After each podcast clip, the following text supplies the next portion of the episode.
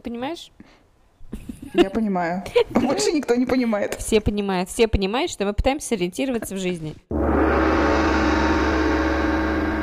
Это подкаст «Сегодня мы многое поняли» и его ведущие Катя и Аня. Мы рады, что вы нас включили. Сегодня мы хотим вас поразвлечь разговорами про вдохновение.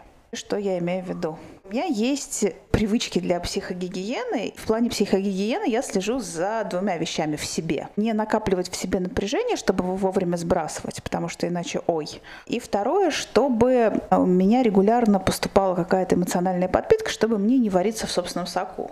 Если напряжение можно сбрасывать методами, там, типа, пошел на массаж, то эмоциональная подпитка, она идет, как правило, от людей. Вот именно это я называю, возможно, резким таким словом вдохновение. Можем его заменить на то, что дает энергию, на то, что подталкивает к действиям. И мне бы хотелось с тобой поговорить на эту тему именно в контексте материнства, потому что, как я поняла недавно совсем, источников для вдохновения именно вот на такой семейно-материнской теме у меня маловато. То есть ты хочешь сказать, что несмотря на то, что ты получаешь вдохновение от людей, твой муж и сын не вдохновляют тебя? Не совсем, нет. Основное для меня это не вариться в собственном соку, потому что когда ты все время с одними и теми же людьми, ты немножечко консервируешься вот в этом бульоне. А эмоциональная подпитка, такая вдохновенческая подпитка, она должна идти, как мне кажется, снаружи. Она, ну, от этого мощнее, как-то ярче. То есть все-таки именно сфокусируемся с тобой на людях, да? Если у тебя по-другому это устроено, расскажи как, но мне кажется, что просто мощнее всего какая-то идет подпитка от людей. Я думаю, что не у всех так, конечно. А у тебя?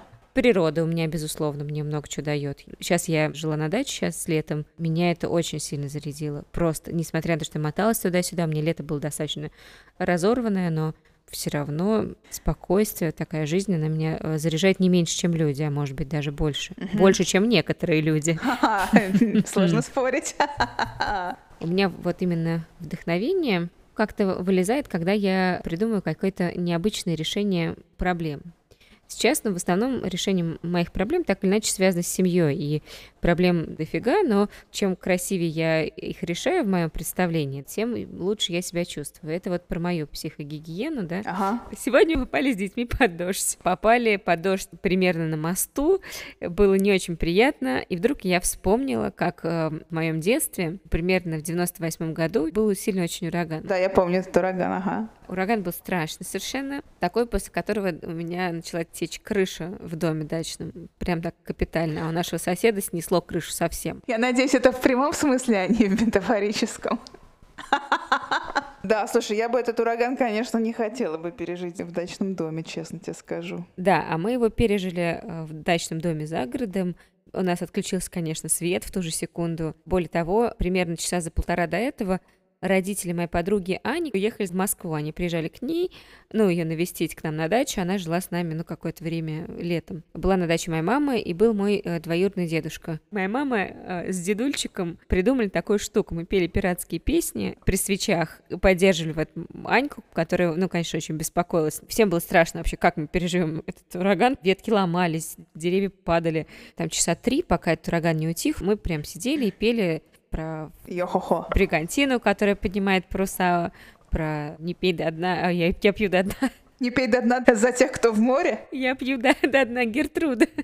К чему я это говорю? Сегодня мы попали с детьми на, мосту под дождь. До это три часа мы ехали в поезде с ними mm-hmm. э, из Тула. Они были уже страшно задолбаны, но просто очень уставшие, потому что дорога, в принципе, маленьким детям дается тяжело. Они уже хотели спать, есть, купаться, все что угодно, только в своем домике. Оказались мы на мосту с нашими детишками. И я понимаю, что им очень не по себе. Наша э, любимая доченька прям ежится, говорит, мне холодно. Было 25 позавчера, вчера было 17, а сейчас уже вот 11 вечером было, когда мы шли. И я говорю, капитан Мама и капитан Варя попали в шторм. И рассказываю, в какой шторм мы попали. Как качает наш корабль то вправо, то влево наш корабельный попугай улетел в... Открытое море. Иду и придумываю, и она подключается. Сзади нас догоняет уже муж э, сын, они просто это чуть-чуть расстояние шли. Боцман папа, а сверху штурман Матвей. Илья тоже включается и тоже говорит, вон виден маяк дома. Какой это номер? Маяк номер 19. Нам не подходит, кричит Варя. Нам нужен 11 маяк. Мы как бы реально включились все в эту игру. Короче, 10 минут под дождем, они в нас превратились в то, что мы действительно прибыли в порт. К этому времени дождь уже утих, уже дети забыли о том, что они холодные, голодные. Мы очень здорово справились. Почему я это говорю про вдохновение вообще? К чему да, это кстати, чем ты вдохновлялась? Спасибо дедульчику, потому что я вспомнила, как вот тогда, когда мне было неприятно, страшно, и условия погодные были такие, спасибо маме моей, которая, возможно, нас послушает когда-то, и дедульчику, uh-huh. который, возможно, не знаешь такой подкаст, и моей подруге Аньке из Лос-Анджелеса, которые поддержали эту историю, которая так вдохновила меня, что я смоделировала в своем взрослом состоянии по аналогии, да, такую вот историю. Довольно любопытно получается, что у тебя действительно вдохновение как-то связано с решением задач или с решением проблем. Часто бывает именно так, что я в сложных ситуациях ищу креативное решение. Для меня вот это вдохновение. А у тебя нет вот. такого, что э, ты нашла креативное решение, ты его использовала, а мир не знает, какое ты крутое решение придумала, и даже ни на какой конференции про это рассказать не можешь? Слушай, ну я так не то, чтобы на конференциях вообще особо делюсь своими креативными решениями. В ситуациях, когда нужно преодолевать, могу также использовать это. Просто у меня вот, вот так вдохновение работает. А вот просто сесть, вдохновившись постом, кого-нибудь в Инстаграме. Так у меня реже бывает. А у тебя не бывает такого, что тебя бытовые ситуации, там, жизненные, которые ты видишь, оп, торкают, и тебе хочется бежать, либо сеять добро, либо что-то делать? Очень даже бывает, и даже я тебе скажу, что наша модель с мужем — это абсолютно точно э, трансляция моей подростковой идеальной. Ну вот э, моя подруга Соня, зоопсихолог, мне в какой-то момент рассказывала, что ну вот есть, да, импринтинг, когда... Когда гусята идут мамутку, за да, Конрадом Лоренсом, да. да. Точно, или за трактором. Ты да. знаешь, что он фашик был страшный? Нет, кстати, я не знаю. Конрад Лоренс, он реально был фашист, он поддерживал Гитлера. Ну, я не удивлена, если честно. Ну, давай без Конрада Лоренса. Ну вот, для девочек в предпубертате очень характерно выбирать себе среди окружающих взрослых такую модель поведения, которую они потом будут перекладывать. Должен быть значимый мужчина, образ которого так или иначе хоть как-то... Ляжет на их сердце. Слушай, это очень хорошо, если что-то будет из людей, которые окружают. В случае, если это будет из книжек и из каких-нибудь фильмов, да, это да. просто... Это шаг просто в какую-то зияющую бездну бездну. Я понимаю, это разные такие вещи, но просто очень важно, чтобы был какой-то живой взрослый, который там живой, живой Чтобы был настоящий гусь, за которым шел гусенок, да. Или трактор хотя бы. Но не Конрад Лоренс. Не Конрад Лоренс. Ну вот, про вдохновение, да, таких да, ситуаций. Да. Просто я не могу сказать, что я там хоп посмотрела, думаю, вот пусть у меня так же будет. У меня есть друзья, модель общения их родителей, мне она в детстве очень нравилась. И я примерно 13-14 лет думала, как будет здорово, если вот, ну, мне удастся... В моей семье так было совсем не так. В моей семье в это как раз время летали тарелки об стены, все кричали друг на друга, и было очень неприятно. Я думала, как прикольно будет, если мне вот когда-нибудь удастся, чтобы в моей семье было так же спокойно, как вот у моих подруг. Угу. Мне кажется, что я сознательно то, что я могла сделать с своей стороны для того, чтобы у нас в семье было спокойно и чтобы можно было договариваться, я, мне кажется, все для этого сделала. И, соответственно, мой муж тоже вполне хорошо договаривается. Слушай, а знаешь, я тебе в противовес скажу, что моими любимыми литературными и кинопроизведениями были роман Достоевского «Идиот» и фильм «Пианистка». И я думала, как круто, летают Ой, тарелки, вилки, ножи, машина с обрыва, вау, класс! И, в принципе, мне пришлось пройти довольно долгий путь, чтобы понять, что когда вилки, ножи и машина с обрыва, это не круто. Ну, для тебя не круто, знаешь, у кого-то это работает. Слушай, у тебя получается замкнутая система, что ты сама себя так хоп вдохновила и сама пошла на эту тему что-то реализовала. Но не всегда. Мне кажется, что получить какой-то именно заряд ты можешь только от человека, не от ванны с пеной, не от... Если она близко стоит к стиральной машине, то от нее ты можешь большой заряд получить, если у тебя нет заземления. Если бы я знал, что такое электричество... О, я тебе сейчас расскажу. Не совсем про семью, но очень про вдохновение. У нас есть совершенно потрясающие некоторые бабушки в садовом товариществе. Вот это просто мои самые большие вдохновительницы. У нас есть соседка, она 40, по-моему, первого года рождения. Бодрая, полна сил, у нее сыну уже лет 55-60, а она сама выглядит лет на 50. Совершенно прекрасно. Я вспомнила про свой нравственный идеал. Помнишь, когда ты мне в день родов говорила, ну хватит, отдохни уже, что ты опять прешься свои 7 километров, полежи. Я тебе строго говорила, Катя говорила я, у меня есть нравственный идеал. Блокадная старушка, которая каждый день с прямой спиной красит красным губы, берет палку в дождь, в ураган, в снег, идет гулять в летний сад. И в конце концов на лавочке в летнем саду помирает. Ну, нормально. А мне вот нравятся эти, которые к ужину там жемчужные ожерелье надела, приоделась, там какой-нибудь фарточек, там что-то еще аккуратненько, совершенно прекрасно. Кстати, ожерелье, фарточек — это все разновидности красной губной помады. Смысл в том, я почерпнула это из каких-то лагерных э, или ссылочных мемуаров. Каждый день умываться. Да-да, что ты, правда. неважно для чего и как, ты выполняешь один и тот же ритуал всегда, просто потому что это твой ритуал больше ни для кого, даже не для себя. У меня, ты знаешь, тоже так было. Когда я была беременна Матвеем, мне было очень тяжело. Ну, очень. Вот вообще. Меня спасало это то, что я встаю, и я иду, там умываюсь, чищу зубы. Она действительно помогает. Что ты понимаешь, что есть какая-то рутина в твоей жизни. К вопросу о психогигиене, это не только психическое, но и физическое, да? Согласна, это просто набор того, что сеткой такой ложится на твой день, вообще не важно для чего. Даже не задавайся вопросом, для чего я это делаю, не для чего. Вот берешь и делаешь. Ну да, но это, мне кажется, все-таки не про вдохновение, а скорее про преодоление до сложных ситуаций. А расскажи про твои вдохновения? Вот, ну, каких примеров накидай. А я не знаю, честно говоря, каких тебе примеров накидать, потому что в какой-то материнской такой жизни примеров у меня нет. То есть меня поддерживают люди, которые, они как-то не на материнской теме, и плюс они где-то далеко. Ну, прям вот нет такого. Может быть, потому что я редко обсуждаю мамско-детскую проблематику с другими людьми. То есть у меня поддержка идет от людей вне мамской жизни. Мне кажется, что, может быть, тебе просто не нужно на мамскую тематику вдохновение. Просто потому что эта тема не так тебя интересует, как, ну, ну, например, как тема там самореализации, которая, очевидно, для тебя очень важна. Я делаю всегда поправку на то, что со всеми, в общем-то, другими мамами очень разные практики, очень разные взгляды. Ну, то есть должно быть гораздо больше совпадений, чем просто ты приятный человек, я приятный человек, а еще у нас есть дети. Мне просто ну, тяжело, наверное, на мамскую тему найти себе собеседника. Это правда. То есть это такая как-то личная тема, на которой нужен прям соратник, а не просто вдохновляющий собеседник. Ты знаешь, это странно звучит, но да.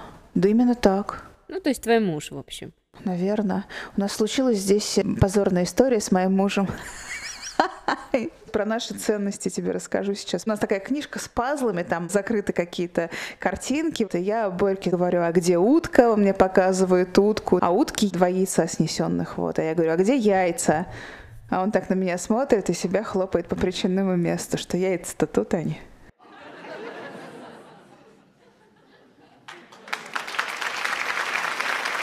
Ты сказал, что тебе нужен единомышленник, но все равно вдохновение так или иначе тебе пригодится.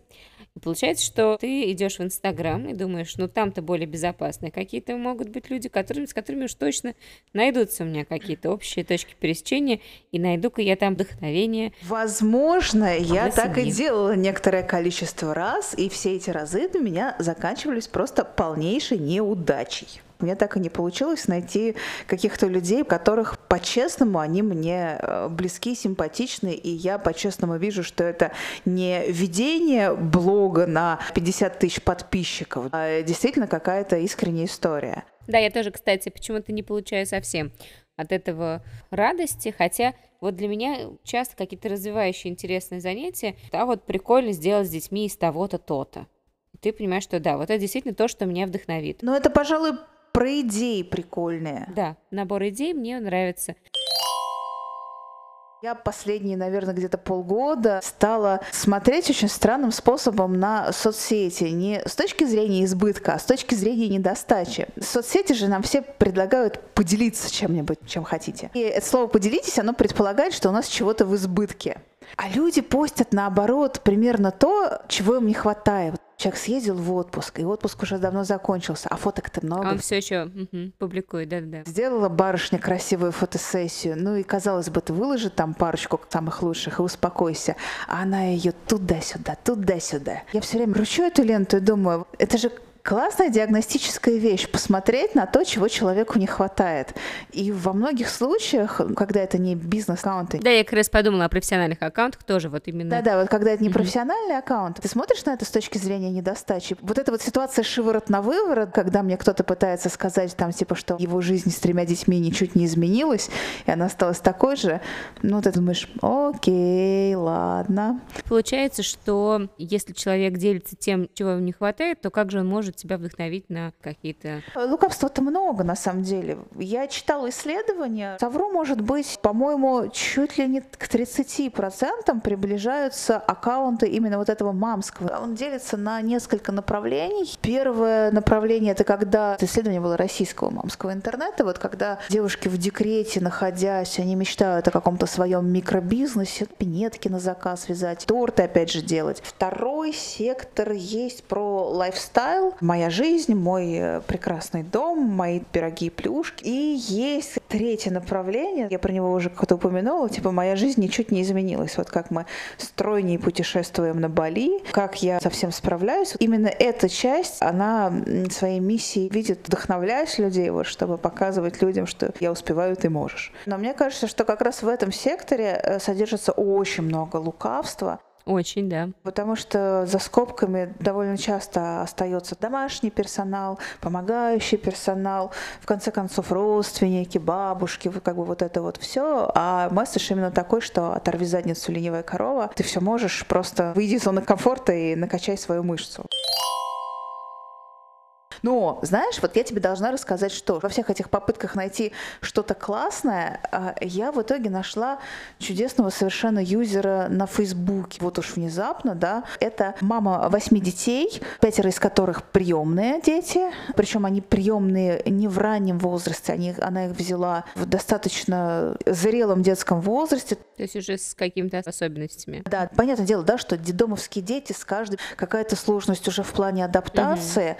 но там у некоторых детей были и проблемы нарушения со здоровьем. И у нее угу. трое своих собственных детей. В режиме, ну, чуть ли не дневника, она пишет о своих буднях, она занялась фотографией, кстати, у нее очень это удачно идет, и у нее какие-то фотопортреты детей. Кстати, вот она как раз может служить источником вдохновения, но опять же совершенно не ролевой моделью, потому что у меня есть какие-то взгляды, которые мне кажутся достаточно необъяснимыми, но она при этом абсолютно последовательная. У нее, ну это видно, огромный талант в работе вообще с детьми, прям вот ее. А ты же понимаешь, что ты сейчас снова проигрываешь сценарий блокадной бабушки, да? А почему? Нет, не понимаю. У нее восемь детей, пять да. из них приемные трое свои, так. но она при этом там вот пробует себя фотографии, продолжает что-то делает, и вот какой-то... Ну, а у нее смысле... это абсолютно органично получается. Органично, да? Абсолютно. Кстати, интересный момент, да, что человек себя не ломает об колено. Собственно, она писала о том, что она стала задумываться о приемных детях, потому что для двоих на тот момент ее собственных детей ее было слишком много, и она чувствовала, как она их душит своей энергией, своим пониманием того, как надо. И она поняла, что у нее много сил, и она эти силы хотела бы кому-то еще отдать. И муж как-то поддержал ее, да, интересно? Да, да, она долго очень с э, мужем, в общем, эту тему продавливала. Она достаточно искренне повествует о своих буднях. Не все она, конечно, пишет, я уверена, но то, что пишет, пишет достаточно открыто. Человек очень последователен, очень понимает, что зачем он делает. И из-за того, что этот труд для нее совсем не подвиг. Это для нее какая-то жизненная норма, ее абсолютно разумный такой выбор. Это просто интересное зрелище. То есть такой lifestyle и при этом про семью. Ну... Да, это очень необычный lifestyle, действительно. Это приятно. И здорово, радостно на это смотреть. И она наполненная еще. Вот это, мне кажется, то, что я в этом вижу, по крайней мере. Да, у нее это не забирает энергию, а ей вот ее будни ежедневно ей дают энергию. Это очень круто. Ну, раз уж я начала про нее рассказывать, ее зовут Олеся Лихунова. Чудесное, поддерживающее такое зрелище. Но возвращаясь все-таки к изначально нашей с тобой теме про вдохновение. Да. Просто когда слышишь про вдохновение, кажется, что... Что там вдохновение? Ты замотался в клетчатый плед, открыл каэлья, налил чашку ароматного чая. Вот тебе вдохновение. Что там а ты знаешь, А я очень надеюсь, что сейчас не про Каэлья будет. Да нет, конечно, не про Каэлья. Лет в 14, да, я его читала, но как-то не, не, не вдохновил. Мой дедульчик, мы уже не первый раз упоминаем на сегодняшнем выпуске, называет это полет. Вообще он клевый чувак, он конструктор, он в таком сильно пенсионном возрасте и занимается скорее оценкой того, что делают другие, чем делаешь сейчас сам, но при этом он там изобретает всякие двигатели и в том числе делал двигатель там для известных немецких автомобилей по заказу в его э, институте научно-исследовательском. И он говорил, что ему нужно всегда быть в полете. Он всегда говорит, что ну, полет, если есть, то самое главное. Я все время думаю, как же вот мой дедушка там выбрал себе профессию в 17 лет и всю жизнь занимается тем, чем он занимается, и он вот он в полете, ему нужно все время что-то креативить. Но для меня вот этот дедушка мой пример для вдохновения, идея полета сама по себе, мне она нравится. Так это, собственно, и есть. Мне кажется, это просто настроение, которое ты поймал от другого человека или которое вы с ним вместе собрались и намутили и кайфанули. В этом смысле я считаю, что у меня внутри семьи очень большая почва для вдохновения. Мои дети иногда сейчас задают такие вопросы. Я понимаю, что я вообще не в курсе. Я на многие вопросы не знаю, как ответить. Для меня это такие вот вызовы, они для меня как раз полет для вдохновения да, или когда дети что-то делают, там какие-нибудь шутки придумывают, они крутые иногда шутки придумывают. Я прямо прусь от этого, понимаю, что какая-то для меня такая сильная движущая сила. То есть не только я для них, вот то, что у них как-то происходит, свое собственное движение, мне оно нравится. Про вдохновение от детей, у меня по-другому это устроено. Слушай, ну, наверное, может быть, это с возрастом еще связано, потому что Борька такой, он помладше твоих. У меня вдохновение устроено следующим образом. Оно как бы отталкивается от ребенка и все равно возвращается ко мне. В смысле, что Барян меня стимулирует скорее какие-то вещи обдумать или поменять в моей собственной жизни. Ну, допустим, даже вот в профессиональной. Сейчас просто для меня как-то эта тема зреет. Думаю просто сейчас, как мне переформатировать как-то мою профессиональную жизнь, но я это делаю в том числе и с оглядкой на Баряна, потому что мне бы очень хотелось, чтобы там у ребенка был родитель какой-то сильно увлеченный своим занятием. Угу, да, это я, кстати, представляешь, именно к этому же пришла в последнее время, что я понимаю, что идти на работу, вот полный день работать абы кем, мне uh-huh. бы совсем не хотелось, потому что у моих детей, кроме того, что мне самой это не хочется, но у моих детей будет представление обо мне и вообще о жизни как о том, что ты ходишь на неинтересную работу. Ждет воскресенье, да. Это к тому, что чтобы у детей было вдохновение, если огрублять, да? Ну, и... строго говоря, да. Даже не вдохновение, а чтобы хорошая была какая-то ролевая модель, то что это очень важно mm-hmm. для понимания себя.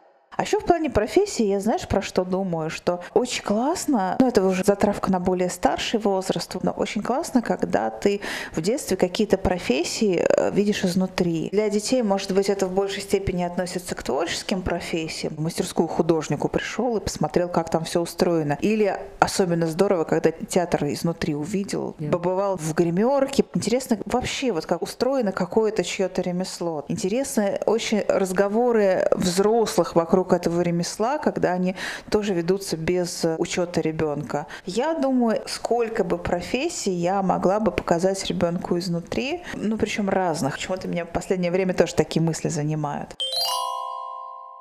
Мне кажется, мы с тобой сегодня многое поняли, и я думаю, что про вдохновение нельзя говорить без вдохновения. У нас с тобой получился именно такой выпуск в полете. И мне кажется, что когда ты говоришь о чем-то таком немножко воздушном, если оно не носит обязательный характер, оно немножко не структурировано. И мне кажется, что не обязательно разговаривать об этом структурированно. Как раз наш сегодняшний формат наглядно это показывает. Другого формата у нас на сегодня нет, поэтому мы попытались какое-то настроение тут наворотить.